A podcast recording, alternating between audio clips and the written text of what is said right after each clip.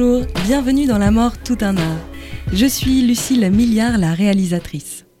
Tous les mois, je m'entretiens avec des artistes qui traitent du sujet de la mort et avec des professionnels du funéraire qui font de leur métier tout un art. J'ai choisi, avec ce projet, de mettre en lumière les initiatives remarquables, locales et humanistes dans le monde du funéraire. C'est parti. La mort, tout un art. L'art de créer des objets funéraires en céramique avec Lila Rosé et Charlotte Le Floc. Alors Lila et Charlotte, bonjour. Bonjour. Bonjour. Vous êtes toutes les deux céramistes et j'aimerais que vous nous racontiez vos parcours qui vous ont amené à la céramique, car ils sont différents. Puis, ce qui vous a amené à la céramique funéraire. Charlotte Le Floc. Ce qui m'a amené à la céramique, finalement, c'est un peu un à côté. C'est-à-dire que j'avais pas. Par exemple, ça n'a pas été euh, dans mes études, ça n'a pas été dans un parcours euh, que j'ai vraiment euh, anticipé. Ça a été plutôt. je travaillais déjà et c'était une amie qui m'a invitée à faire des cours du soir dans une école d'art et je l'ai accompagnée. Et, c'est comme ça en fait que j'ai découvert tout cet univers-là. Et à la sortie de ce, de ce cours d'essai, je me suis, je me suis lancée et puis depuis, j'ai pas, j'ai pas lâché. Et, euh, et c'est assez marrant parce que le rapport au funéraire, c'est arrivé finalement pendant ces premiers cours du soir. C'est hum, que assez vite, je me suis imaginé euh, fabriquer quelque chose pour mettre sur, euh, sur la tombe de, de mes grands-parents. Donc euh, les deux sont arrivés un peu euh, en même temps, même si je me suis, enfin, je m'étais pas du tout projetée dans dans une vraie démarche. C'était plutôt quelque chose d'assez euh, instinctif sur ce truc-là. Lila Rosé. Pour ma part, c'était un peu différent. C'était du coup, c'était vraiment mon parcours euh, d'études, la céramique. Euh, J'ai commencé la poterie tout de suite après euh, le baccalauréat de d'art appliqué. Et, j'ai fait un cursus qui a duré sur 8 ans, en fait, à quand même pas mal faire de la poterie. Et c'est un peu de la même manière que Charlotte, c'est le funéraire, il est arrivé conjointement avec les études de poterie. Enfin, en tout cas, quand j'ai commencé à en faire, euh, c'était pas si clair euh, de aussi pourquoi est-ce que j'avais envie de faire de la céramique. Enfin, je crois qu'il n'y avait pas le sens forcément qui est venu tout de suite. Et hum, il se trouve que qu'il y a eu la mort de ma grand-mère en fait pendant mes études et que ça, il y a quelque chose qui s'est chamboulé à ce moment-là. euh, où en fait c'est ma grand-mère maternelle et de ce côté-là il y avait beaucoup de gens qui travaillaient dans le funéraire dans ma famille, notamment mon grand-père qui était euh, croque-mort et qui nous avait un peu toujours euh, raconté sa vie euh, professionnelle quoi, donc ça a toujours fait partie de notre famille. Et je crois qu'il y a eu un- une sorte de bah, de déclencheur à la mort de ma grand-mère. Il y a eu comme un, enfin assez étonnamment, j'étais la première surprise, mais comme une sorte de vocation qui est qui est apparue. Enfin, je faisais en même temps un travail de recherche beaucoup archéologique, on va dire au niveau des des histoires familiales pile à ce moment-là. Et du coup, il y a un peu tout ça qui a travaillé en même temps et qui m'a fait me dire que moi aussi j'avais envie de de perpétuer un peu cette euh, histoire familiale euh, du funéraire mais avec ce que j'avais dans les mains, c'est-à-dire euh, de la terre, quoi. Et du coup, ça, fait beaucoup ça a fait beaucoup de sens d'un coup. Et je me suis dit que c'était aussi pour ça que j'avais envie de faire de la céramique, pour peut-être pour perpétuer, mais aussi pour probablement pour renouveler et pour pour apporter euh, tout ce que je pouvais avoir euh, de contemporain, de, de, de propre à mon époque, quoi, et à mon âge aussi, de de faire de la céramique funéraire. Peut-être déjà dire en quelques mots qu'est-ce que la céramique, Mm. qu'est-ce que la céramique funéraire et quels sont les objets euh, voilà, que l'on voit le plus fréquemment dans le milieu du funéraire? Moi, ce que je peux enfin, identifier, c'était euh, enfin, aussi dans mes souvenirs de qu'est-ce que j'ai pu voir euh, en tant que même euh, enfant ou autre dans les cimetières et de ce qui me revenait avant de faire de la céramique. C'était beaucoup ces couronnes de fleurs, de roses, avec des couleurs un peu passées, des fois un peu cassées. voilà, l'idée vraiment de cette couronne bien, bien composée, de, de composition florale. quoi. J'avais vraiment ça en tête. Et, en faisant quelques recherches sur, euh, sur euh, l'histoire un peu de la céramique funéraire, moi j'ai surtout vu, euh, en tout cas dans, notre culture aussi, dans, les cimetières que j'ai pu fréquenter. C'est surtout cette image de, la couronne de fleurs qui était un peu là pour passer de la fleur, un peu pour immortaliser les couronnes de fleurs fraîches, quoi, qui, et, qui sont passées par d'autres artisanats entre temps. C'est-à-dire que ça pas, enfin, pour passer de la couronne de fleurs fraîches, ensuite, euh, historiquement, il y a eu aussi un passage par la couronne de fleurs séchées et ensuite par des couronnes de perles, de fleurs faites en perles de verre qui, euh, donc étaient euh, fabriqués comme ça, surtout par des femmes d'ailleurs, et qui, qui venaient orner les tombes. Et ensuite, il y a eu à une, une, expo universelle une manufacture de porcelaine qui en a fait une en, céramique. Quoi. Et puis ça a lancé aussi un peu, je pense, d'autres manufactures et puis qui ont lancé toutes ces, toutes ces couronnes qu'on peut voir dans les cimetières, quoi. surtout sur les tombes les plus anciennes. Est-ce que ça se fait encore ça se vend encore un peu euh, de manière traditionnelle. Là, vous, euh, vous arrivez aussi, comme tu, vous le disiez, Lila, avec euh, un regard contemporain. Vous voulez moderniser cet art de la céramique aussi, et même du funéraire, mais au-delà du funéraire. Mais est-ce que c'est encore, je sais pas, la mode de la céramique dans les cimetières où on est revenu à des fleurs plutôt fraîches, à des fleurs. Je crois que je ne saurais pas du tout identifier quelle serait, euh, enfin parce que ça mériterait vraiment de faire une étude de, voir tout ça, mais juste hum, j'ai pu aller interroger des, hum, entreprises qui vendaient justement des, objets à déposer sur les tombes, et, euh, hum, et, la plupart des gens que j'ai rencontrés étaient incapables de me donner euh, leur nom de fournisseur sur les sur les couronnes de roses par exemple, parce que justement je voulais voilà essayer de trouver un peu qui en fabriquait encore à la main ou autre. Et, euh, et j'ai pas trouvé l'information. Donc euh, on peut voir des documentaires où voilà, on voit encore qu'il y a des manufactures où c'est fabriqué encore à la main, émaillé à la main. Et j'ai pas en tout cas trouvé moi l'adresse. Je sais pas si toi Lila t'as. Non, moi j'ai pas non plus euh, rencontré sur mon chemin euh, les endroits où ça se fait encore. Et est-ce que vous pouvez la décrire Qu'est-ce qu'une céramique quelles sont les différentes étapes voilà, pour euh, construire, euh, créer une céramique bah, La céramique, euh, c'est d'abord de l'argile, donc la terre à l'état plutôt naturel, comme on peut la trouver dans le jardin ou, comme on peut voir en forêt. Enfin, en gros, la terre, quoi, ce qui constitue le, sol. Et ensuite, elle est, elle est façonnée, quoi. Enfin, il y a si on veut utiliser une terre naturelle, il y a un petit processus à faire pour la nettoyer, euh, la préparer. Ensuite, c'est l'idée de venir la modeler, de la mettre en forme. Et puis, euh, pour qu'elle devienne une céramique, en fait, il faut qu'elle cuise. Et il faut qu'elle cuise deux fois. Donc, une première fois en, en, basse température, on va dire, donc autour de 950 degrés. Et on appelle ça l'étape du biscuit ou du dégourdi. Et ensuite, on la cuit une deuxième fois après avoir euh, appliqué un vernis dessus qu'on appelle l'émail. Et là, on cuit en haute température euh, entre 1050 degrés et 1280, euh, parfois 1300 degrés pour la porcelaine. Donc ça, ça fait une céramique. Et c'est une terre cuite, émaillée ou non d'ailleurs, ça reste une céramique. Et donc qui tient dans le temps, parce que là, vous le disiez, il y a des anciennes céramiques qui, sur des tombes plus anciennes, aussi, ce sont aussi les premiers objets euh, funéraires que l'on retrouve dans les tombes. Ouais, absolument. Bah, en fait, euh, c'est aussi ça que, avec Charlotte, on, active dans les ateliers d'ailleurs. C'est cette idée que la terre, elle a aussi les propriétés à la fois éphémères. En fait, de, si elle n'est pas cuite, elle peut se dissoudre, enfin, elle peut disparaître aussi, euh, se dégrader hyper facilement.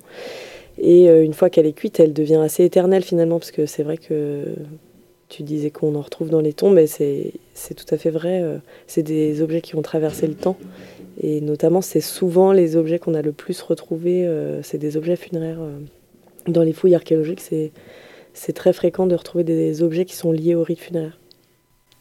Alors il y a aussi euh, donc des objets de rite funéraire, il y a aussi beaucoup d'objets du quotidien. Quel est euh, justement le lien entre euh, objets, de, enfin la céramique, on en retrouve dans la vaisselle notamment, on en retrouve dans, dans les tombes. voilà, est-ce que il y a des catégories de céramique du quotidien, d'objets d'art et céramique funéraire, où à un moment donné tout se croise aussi? Euh, non, j'ai l'impression que c'est ça aussi qu'on questionnait. Enfin, par exemple, si je reprends euh, la première idée que j'ai eue, par exemple, en, voulant moi-même faire un objet pour mettre sur les tombes de mes proches, ça a toujours été des objets. Euh, enfin, par exemple, c'était c'était un, petit vase, un des premiers que j'avais modelé, et c'était pas forcément un rapport très représentatif sur le funéraire. Donc, c'était pas issu sur justement ces images de ces couronnes ou autres. C'était autre chose. Et et du coup, je pense que c'est un peu ces, euh, ces interstices-là qu'on voudrait, euh, enfin qu'on veut euh, proposer dans les ateliers, c'est de questionner quelle est un peu la valeur de l'objet funéraire pour soi-même. Qu'est-ce qu'on, qu'est-ce que chaque personne a envie de mettre dans cet objet comme histoire, et donc du coup, quelle quel est son usage et ça peut être euh, enfin ça peut être euh, ça peut être tout un tas de choses. Ça peut être euh, à la fois un bougeoir ça peut être une tasse ça peut être un objet qu'on utilise tous les jours mais ça peut être aussi un, objet qu'on va déposer en extérieur. Et donc oui ça recroise un peu plein de plein de plein de choses comme tu disais à la fois de, de vaisselle du quotidien et à la fois d'objets d'art parce que enfin là parmi les personnes qui ont pu qui ont pu qui ont pu participer aux ateliers, il y a, énormément de propositions. Enfin. Je pense que c'est hyper. Euh, c'est une bonne question euh, de se poser euh, ce truc de frontière entre l'objet d'art, l'objet funéraire, l'objet du quotidien. J'ai l'impression que nous, ça nous traverse beaucoup comme question dans les ateliers et que justement, on a envie de laisser la place à tout ça pour exister. Et. Hum, en fait, c'est assez ténu comme lien. Enfin, j'ai l'impression que à plein d'endroits euh, dans les tombes, on retrouve des on retrouve des, vases de maisons qui sont devenus des urnes funéraires en fait. Donc les usages euh, sont très transversaux finalement. Et il y a quelque chose qui peut-être qui traverse la vie et la mort aussi par, euh, par la céramique, par la terre, parce qu'on l'utilise dans la vie et que du coup elle en fait d'autant plus un objet de la mort bah, intime et, chargé de, sens, j'ai l'impression. Alors vous parliez d'atelier, vous étiez là donc en, résidence trois mois à l'hôtel Pasteur. Pourquoi cette euh, résidence? Qu'est-ce que vous recherchiez euh, dans, euh, dans ce projet-là, dans ce temps-là? Bah, Cette demande de résidence, elle est, elle s'est faite aussi suite à notre rencontre avec Lila euh, de, à des moments où c'est toutes les deux réinstallées à Rennes.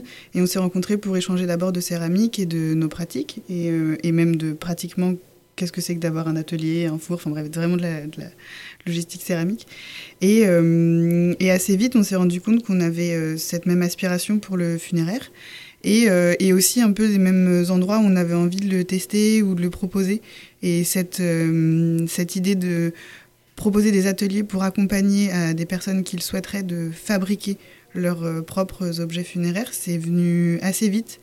Ce qui est marrant, c'est qu'on n'avait pas la, on voyait pas forcément la même chose l'une et l'autre dedans, mais c'était très complémentaire, donc ça nous a, ça nous a un peu motivé à se dire ok, faut qu'on se faut qu'on teste en fait cette démarche-là.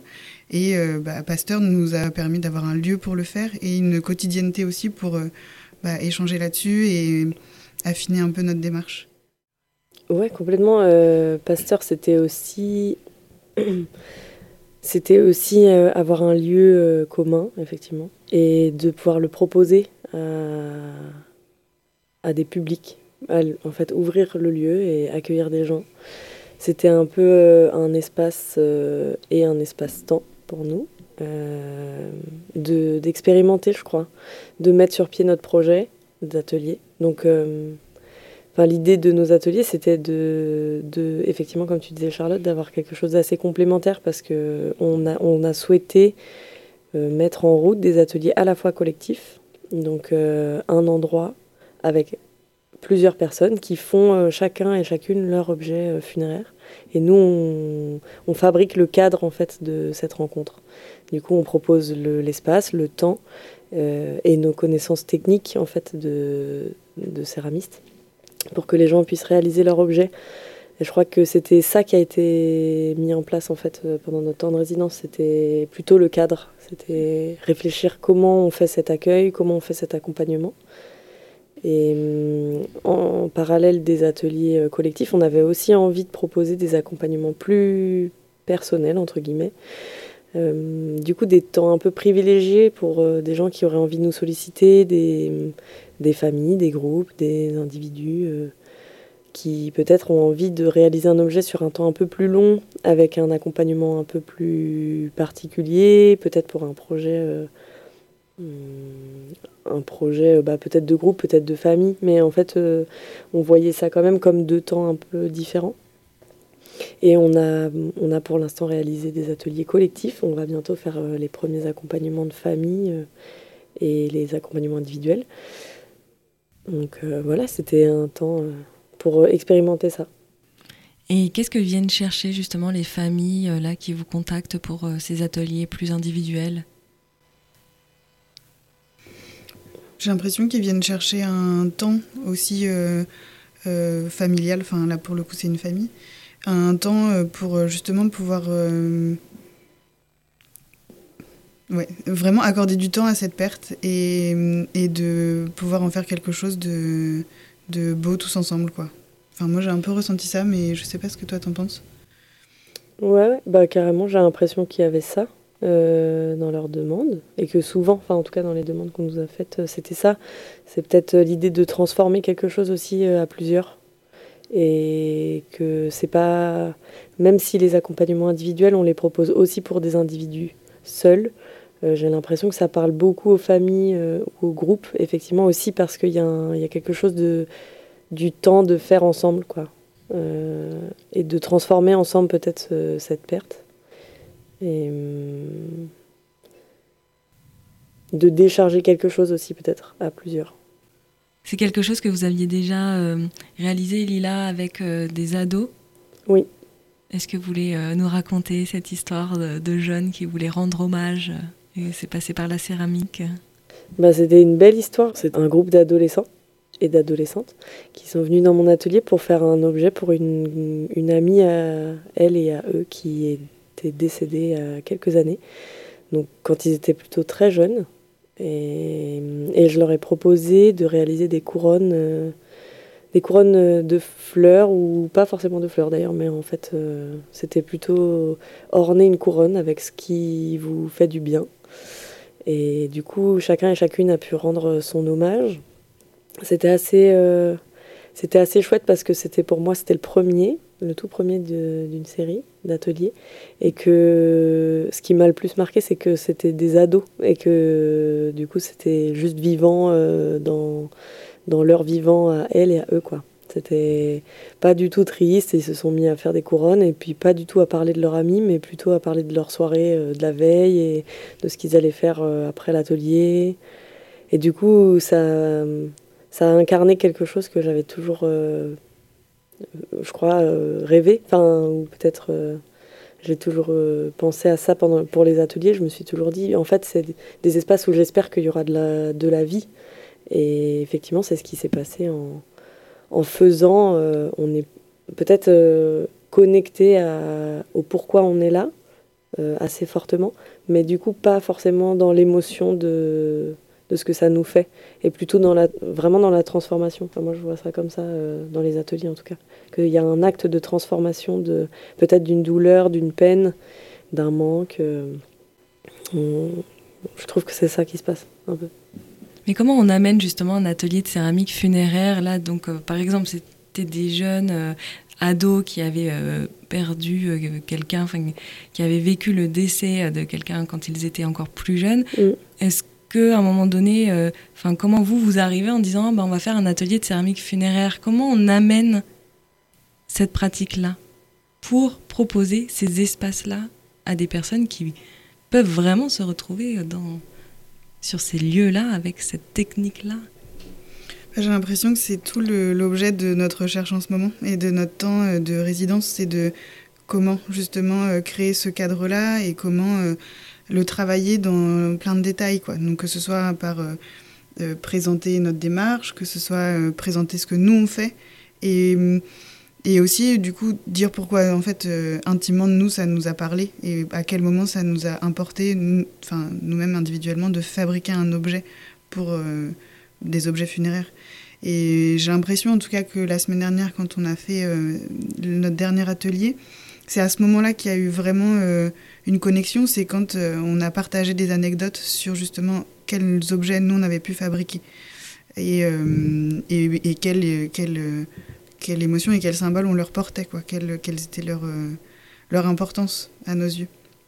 Donc c'est des premières pistes et j'espère qu'on qu'on en trouvera plein d'autres pour comment euh, bien amener ça. Et, et donc là, on l'a amené à la fois par l'intime et puis aussi par euh, bah, simplement de, historiquement quelques pistes. Qu'est-ce que c'est que la céramique funéraire? C'est à la fois des offrandes, c'est à la fois des objets de rituel, c'est à la fois des objets représentatifs à déposer pour, euh, voilà, pour, les, pour le monde des vivants ou au contraire des, petites choses, même des objets à garder sur soi, des petits talismans, des, choses à, voilà, de parler un peu de tout ça. Oui, parce que du coup, les, les, objets là de céramique funéraire, il y a les couronnes florales que l'on dépose sur les tombes, mais ce n'est pas que ça.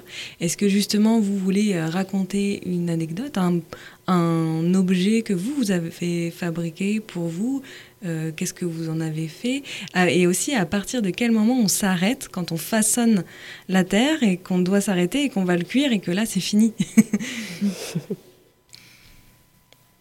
Hmm.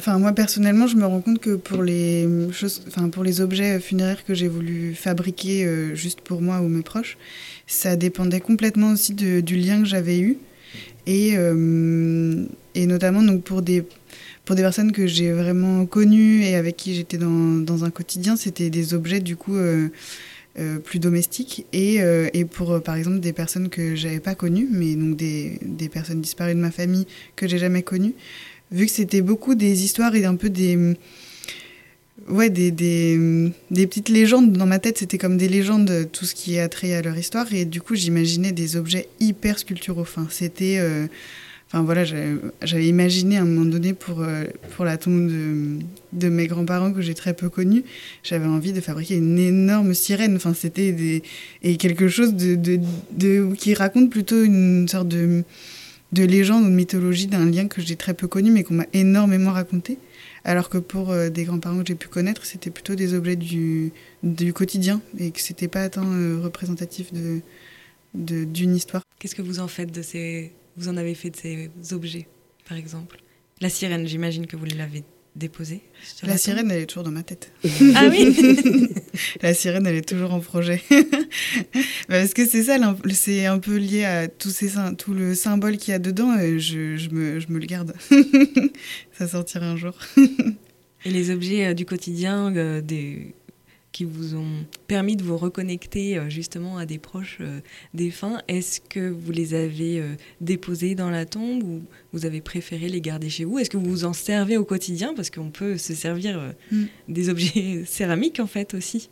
Alors moi pour le coup c'est des objets que j'ai toujours déposés sur, en extérieur sur les tombes, mais mais il y a plein d'autres possibilités. Moi j'ai assisté à à votre premier atelier à Pasteur, à l'hôtel Pasteur à Rennes. Et j'ai profité d'être euh, à la fois euh, dans la pratique, mais j'avais aussi amené mon enregistreur et donc j'ai pu enregistrer euh, deux personnes à la fin. Et donc je vais vous faire écouter un des retours. Et, euh, et, moi, le côté, euh, le côté travail sur, euh, sur la mort et sur l'aspect un peu décoratif des tombes et tout ça, c'est pas quelque chose forcément vers lequel je serais allée au, en premier plan. Et en fait, ça me, ça me plaît bien. Ça me plaît bien. il s'avère que d'un point de vue personnel, j'ai eu quelques décès récemment dans, la, dans ma famille et j'avais envie de, de, mettre une touche qui sorte un peu de l'ordinaire et qui soit un peu plus euh, de deux mois finalement. Et, euh, et je, trouve le concept vachement sympa. Donc euh, c'est plaisant déjà. Il y a un groupe, c'est chouette, on rit ensemble, on fabrique ensemble, on imagine. Et puis moi j'ai très peu d'imagination, mais le fait de s'y mettre, et eh ben, les idées viennent petit à petit. Et on a envie de, voilà, de créer un truc. Vous aviez une idée à la base de ce que vous vouliez faire ou c'est euh, euh, aussi avec le groupe, avec ce que Lila et Charlotte nous ont présenté que, sont venues les idées? Alors moi, j'avais une idée à la base de faire une boîte. J'avais envie de, de, créer un objet dans lequel je puisse laisser où mes enfants ou quelqu'un puisse laisser quelque chose sur place. Alors après, la forme de la boîte, j'avais pas forcément d'idée, mais du coup, pareil, en voyant ce que font les autres, des, des creux, des ronds, des, des, des boîtes longues, courtes, voilà, ça s'est fait un peu comme ça. Et là, aujourd'hui, à quoi ressemble votre objet? Alors, il ressemble à un oiseau avec euh, une tête. Et alors, c'est un oiseau un peu. Euh, enfin, il est très minimaliste, donc il, a, il est tout droit, il est plutôt longiligne. Et euh, la tête se décolle du reste. Et donc, en soulevant la tête, il y a le corps qui forme un, un tube et dans lequel on peut glisser, par exemple, un dessin ou voilà, un petit mot. Et on referme la tête et ça fait un oiseau. Et qu'est-ce que ça vous a fait de travailler la terre? Est-ce que vous étiez justement connecté à vos enfants, à vos défunts, ou non, vous étiez présente dans le groupe? Hmm, Un peu les deux, un peu les deux, je crois. Parce que bah, dans le groupe, oui, sur le moment présent, voilà, on est bien tous ensemble. Mais euh, non, j'avais quand même l'idée derrière. Euh, une pensée quand même, euh, voilà, pour la personne disparue, et puis envie de envie de ouais envie de pas trop rat... enfin voilà. Je savais pas trop vers quoi j'allais mais j'avais envie de finir quelque chose bien quoi. Enfin d'aller jusqu'au bout du projet parce que j'ai j'aimerais vraiment bien finir cette pièce et la mettre euh, sur la tombe. Voilà. Merci beaucoup. Merci on vient d'écouter un, un, premier retour donc de ce premier atelier que vous avez proposé. Qu'est-ce que ça vous fait déjà de d'entendre euh, ce retour? Bah, ça fait plutôt du bien. ça fait plutôt du bien de voir que, que ce qu'on veut proposer euh, parle aussi aux, aux, personnes qui, qui veulent participer à l'atelier et que ça correspond à un besoin que, qu'en fait elles avaient, euh, qu'elles avaient. Et hum, ça fait du bien aussi de de voir aussi que par, euh, euh, les mots, par exemple, qu'elle a pu utiliser, ça correspond à des valeurs qu'on voulait euh, transmettre aussi dans ces ateliers, enfin qu'on voulait proposer dans tous les cas. Et notamment l'idée de, pouvoir offrir à, des personnes de se réapproprier un peu ces objets commémoratifs et de pouvoir partir de leurs propres histoires pour fabriquer quelque chose et qui ont du sens pour elles-mêmes et des fois que que pour elles-mêmes, un peu comme. Euh, enfin voilà, je pense que chaque personne aussi qui ont fabriqué euh, des objets euh, ont leur petite histoire qui est parfois cachée ou, parfois écrite. Et, et, je pense que c'est un truc qui est dans la terre, qui a un, un, gros potentiel narratif et que, et que nous, on donne finalement les outils pour que chaque personne puisse raconter un peu son histoire à travers ça. En tout cas, je pense que comme euh, en ayant commencé à travailler la terre, j'avais l'impression qu'on avait vraiment un, moyen de pouvoir proposer d'autres formes d'objets, que ce soit pour, euh, pour euh, de la vaisselle du quotidien ou un endroit en tout cas on pouvait vraiment se réapproprier quelque chose. Quoi. Et, et, hum, et, et, pour la question du funéraire, c'est aussi un moyen de pouvoir sortir aussi de tous ces, hum, tous ces espaces communs qu'on peut voir de la couronne de fleurs, dans notre imaginaire, ce que c'est qu'un objet funéraire. Euh, par les ateliers, c'est ce qu'on voulait aussi proposer, de un peu changer de posture, de pas être forcément dans, euh, le fait de choisir dans un catalogue, d'essayer de trouver le meilleur compromis entre euh, ce qu'on a en tête et ce qui pourrait aller sur la tombe d'un de nos proches, et de pouvoir justement proposer de re-questionner tout ça. Donc à la fois, euh, euh, quelle est l'histoire qu'on va représenter, enfin quelle est clairement la forme de cet objet, qu'est-ce que quel va être son décor, mais aussi quel va être son usage? Donc est-ce que vraiment ça va être un objet finalement à mettre sur une tombe ou est-ce que ça va être un objet à mettre chez soi ou à porter? Enfin de voilà, l'idée de se réapproprier, ça veut dire de se réapproprier dans tous les sens quoi. À la fois la représentation, l'image et l'usage. Oui, moi, ce que j'ai euh, apprécié, par exemple, c'est que je savais que euh, on était dans un contexte d'un atelier de céramique funéraire, que vous nous invitiez donc avec euh, euh, par message à euh, penser déjà notre objet sans obligation, c'était vraiment une invitation. Et déjà là, par exemple, moi, c'est venu me chercher. J'aurais pas pensé vouloir faire un objet pour tel événement. donc il y, a déjà une histoire qui se construit avant même l'atelier. Et puis cette ouverture sur l'objet au tout début, je me suis dit peut-être que l'on allait faire des couronnes de fleurs parce que quand on me dit céramique funéraire, c'est la première image. Et en fait, non, on était complètement libre. Et moi, enfin, le dessin, c'est pas quelque chose que je sais, pratiquer, mais euh, j'avais toute confiance pour aller au-delà. Et quand on est rentré dans l'espace de l'atelier, il y avait aussi beaucoup de ressources, documentaires, et puis des exemples aussi de ce qu'on pouvait faire, parce que l'atelier était sur deux heures, donc c'était aussi un temps limité. Et moi, ça m'a aidé aussi d'avoir des images. Et puis, vous nous avez vraiment accompagné dans la technique, dans la technicité de comment on, allait euh, faire. On avait de l'idée vraiment euh, mentale à la conception. Il y a trois choses fortes pendant cet atelier. La première, c'était la peur de charger mon objet. En me disant, bon, comme là, c'est en lien avec euh, un événement important, impactant dans ma vie j'avais peur de le charger et de qu'est-ce que j'allais en faire, à qui j'allais le transmettre et du coup potentiellement le laisser charger pour quelqu'un d'autre. Donc il y avait une responsabilité qui arrivait comme ça. Est-ce que là, ça, ça vous parle de charger euh, un objet euh? Bah oui, oui, je crois que c'est une, une notion qui revient assez souvent dans les ateliers. Euh, la question de charger ou, décharger, je crois aussi. Peut-être décharger de ses émotions et du coup par, en chargeant peut-être la terre et l'objet. Et hum, nous, on peut pas trop euh, jouer sur ça, je crois. Je crois que c'est très personnel, mais en tout cas, euh, on le dit aussi que c'est OK de soit charger, soit pas charger en son objet. Et que ça peut aussi disparaître. Et que ça pourrait aussi être un objet euh, qu'on a envie de, par exemple, de ne pas cuire et de laisser disparaître tout seul ou bien, en fait, il y a aussi tout ce rapport au temps qui est possible euh, avec la céramique, en choisissant de cuire, pas cuire, de, de laisser dehors et de le laisser à son, à son avenir un peu. Donc euh, oui, ça, ça, parle forcément, euh, cette question de, de, charger. Mais oui, je crois qu'on, à part proposer et parler de cette temporalité et de toutes les possibilités qu'offre la céramique, c'est assez personnel d'avoir envie ou pas de charger son objet, peut-être. Et puis sur la responsabilité aussi, à la fin de, de l'atelier, d'être dans la production et d'être responsable aussi de la création d'un objet, donc potentiellement d'un objet d'un déchet en fait supplémentaire, d'une création d'objet qui deviendrait déchet, dans la surproduction. Est-ce que c'est quelque chose que vous avez aussi euh, conscience ou voilà dans vos pratiques parce que vous créez des objets euh, supplémentaires? Mm. Bah, complètement, et moi je crois que c'est même euh, une, des, euh, une des pistes qui m'a amené à vraiment vouloir penser la céramique funéraire.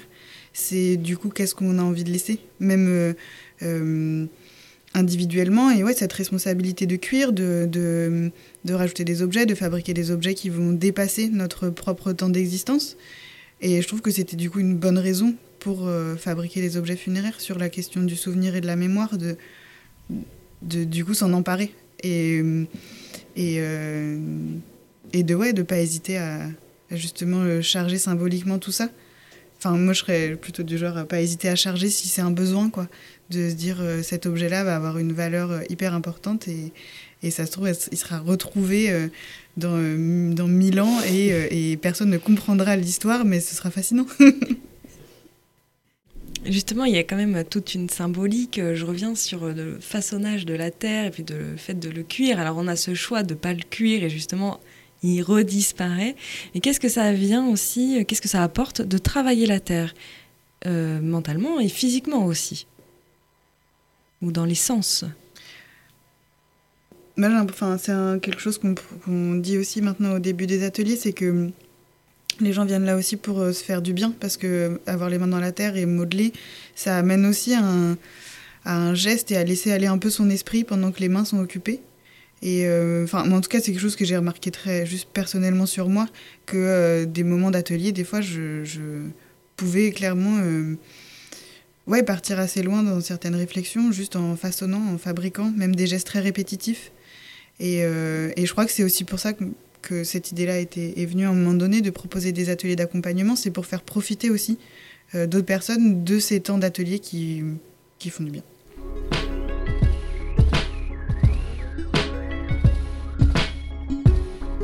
Est-ce que là, vous avez euh, des, des, projets, euh, cette résidence-là de trois mois, est-ce qu'elle a amené justement une, des choses, des envies, des projets à développer? Euh, bah, Je crois qu'on a envie surtout de continuer ce projet, de continuer à le développer, à l'affiner, à, continuer à proposer des ateliers, trouver d'autres endroits que, que ce lieu de résidence qu'on a eu, euh, qui est l'Hôtel Pasteur.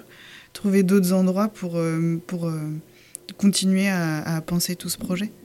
Donc à la fois par des ateliers collectifs, à la fois par des ateliers plus individuels, et puis même d'autres formes d'ateliers aussi, parce que on pourrait aussi euh, travailler sur plein d'autres thématiques, des thématiques bien plus précises aussi ou spécifiques sur, euh, sur euh, du coup, peu importe, il y a plein de, plein de possibilités, mais je crois qu'on a envie de, de continuer dans ce projet. Et est-ce que les objets que vous allez créer, vous, vous allez les vendre? Est-ce que c'est une, un de vos projets? Ou pas du tout ah, pour les productions un peu personnelles, enfin, ce que nous, on fabrique en dehors des ateliers Oui, exactement. Euh, euh... Bah oui, enfin oui, sûrement en partie. Euh, je pense que ça fait partie. C'est une petite partie de notre projet aussi de, de pouvoir euh, diffuser nos, nos, productions personnelles qui sont plutôt artistiques quand même, plutôt des pièces uniques en céramique. Et oui, je pense, mais c'est assez minime. Enfin, j'ai l'impression que ça vient à d'autres endroits peut-être que les ateliers. C'est ça serait chouette. Je crois que on a un peu des envies de magasins funéraires euh, qui regorgent de trésors, un peu euh, comme une. Enfin, peut-être euh, changer aussi cette image de, de l'acquisition d'objets céramiques funéraires. Enfin, en fait, quand on pense à, un magasin funéraire noué, on voit plutôt une caverne d'Alibaba avec plein de petits objets, plein de de petits meubles à mettre chez soi. Enfin, je sais pas, moi je vois un peu des trucs comme ça, un peu plus euh, onirique et un peu plus poétique peut-être. Alors qu'est-ce qui ferait que ce, serait des, objets funéraires justement? Si on les garde chez soi, que ça ressemble à des objets, des meubles, qu'est-ce qui fait que ce serait de, la céramique funéraire? Bah justement, je trouve que c'est ça qui est hyper intéressant aussi, c'est de travailler sur cette frontière, comme on disait tout à l'heure, et du coup de pouvoir ramener les objets euh, funéraires euh, chez soi, et que ça reste des objets funéraires, mais que du coup ils s'intègrent dans notre quotidien de vie et qu'ils aient aussi des existences euh, un peu différentes que celles du cimetière. D'être dans une maison, c'est un peu différent, j'ai l'impression. Mais en tout cas, je, je sens que ça, c'est possible, de faire cohabiter des, des, espaces de funéraire dans un espace domestique. Euh, ça peut être des petits espaces d'intimité. Enfin je, vois, je vois ça tout à fait possible, euh, envisageable. Et ce qui les différencie aussi, c'est, je pense, l'intention qu'on y met. Et des fois, on peut être la seule personne à connaître cette intention. Exactement. Et ça brouille un peu les pistes, mais euh, c'est ça qui est intéressant. je vous ai demandé de choisir une musique. Est-ce que vous voulez la présenter, dire pourquoi ce choix? Elle est trop bien. ouais, non, c'est c'est une chanson, je sais pas, je la trouve tellement touchante. J'adore ce texte et la rythmique, euh, le fait de aussi ces trois personnes qui chantent ensemble. Enfin, voilà, c'est juste parce que c'est trop beau. Alors, on écoute Alice. Le titre, ça s'appelle Bâtiment de l'album Alice Partout.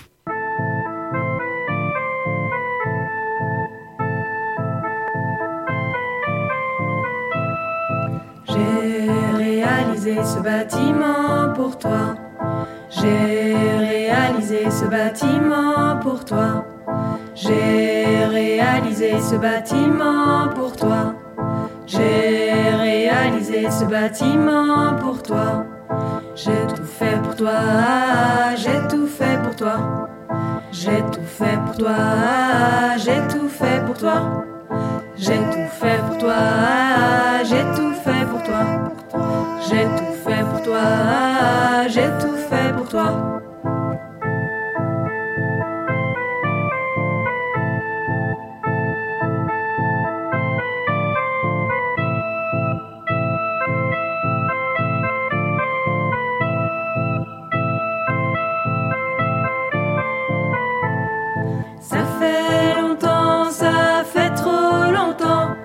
Ça fait longtemps, ça fait trop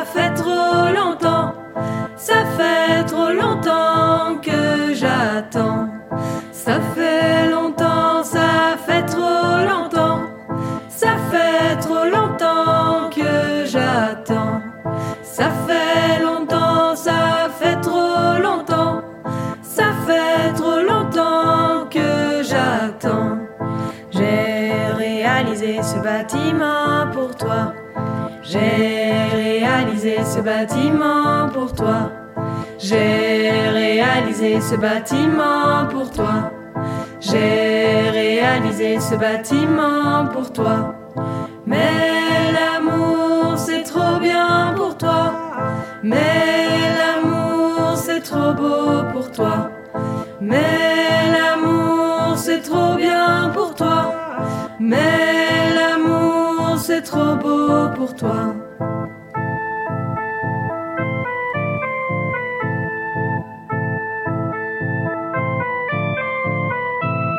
C'était Alice et le titre Bâtiment à retrouver sur la plateforme Bandcamp. J'ai une dernière question. Comment, euh, comment on vous contacte là pour les prochains ateliers? On s'est fait une adresse mail. Super. et il faut la donner. Bah oui. céramiquemortel.com Céramique au pluriel et mortel au pluriel. Ouais. gmail.com. Il y a un truc que, que je crois que j'aurais eu envie de dire pour ce, pour ce podcast, c'est que, c'est que le, enfin, dans ces ateliers, on travaille euh, du coup des questions funéraires, mais j'ai l'impression que on avait cette envie commune de traiter le funéraire comme, un, comme quelque chose d'assez vaste et que on traite aussi pas que de la disparition des personnes, mais qu'en fait il y a la place aussi de, de réagir à la disparition euh, d'une période de vie, la fin de quelque chose, la, le, manque. euh, en fait, c'est plus vaste que juste euh, la mort des gens, quoi. Et que ça pouvait être la mort euh, des événements, des, des lieux, des choses qu'on a aimées, qu'on voilà. C'est aussi plus plus vaste que ça. En tout cas, je crois que c'est important pour nous que ça soit abordé comme ça et qu'on ne soit pas que dans le deuil des personnes, mais, mais que, que ce soit aussi la question de la mort un peu symbolique. Merci Lucie. Merci. Merci Charlotte, merci Lila. Je suis Lucille Milliard, la réalisatrice. Merci à Mathilde Cuchet pour l'illustration et merci à Florian Kuhn pour l'habillage sonore. Retrouvez cet épisode sur Canal B et sur toutes les plateformes de podcast.